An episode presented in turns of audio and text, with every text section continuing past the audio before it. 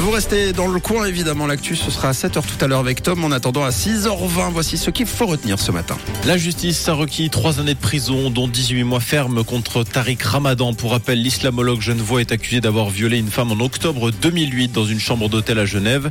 Le premier procureur a jugé crédible la version de la plaignante. Selon lui, Tariq Ramadan a commis une lourde faute et a profité de son aura pour abuser de sa victime et la traiter comme un objet. Le procès se poursuit aujourd'hui.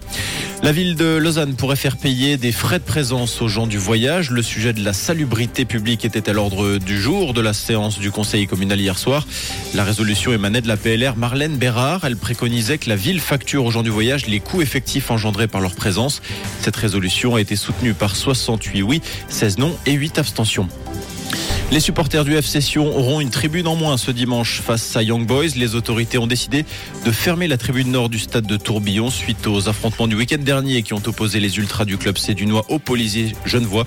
Cinq policiers ont été blessés dans ces échauffourées. Merci Tom, très bon mercredi à tous et rendez-vous dès 7h pour l'info.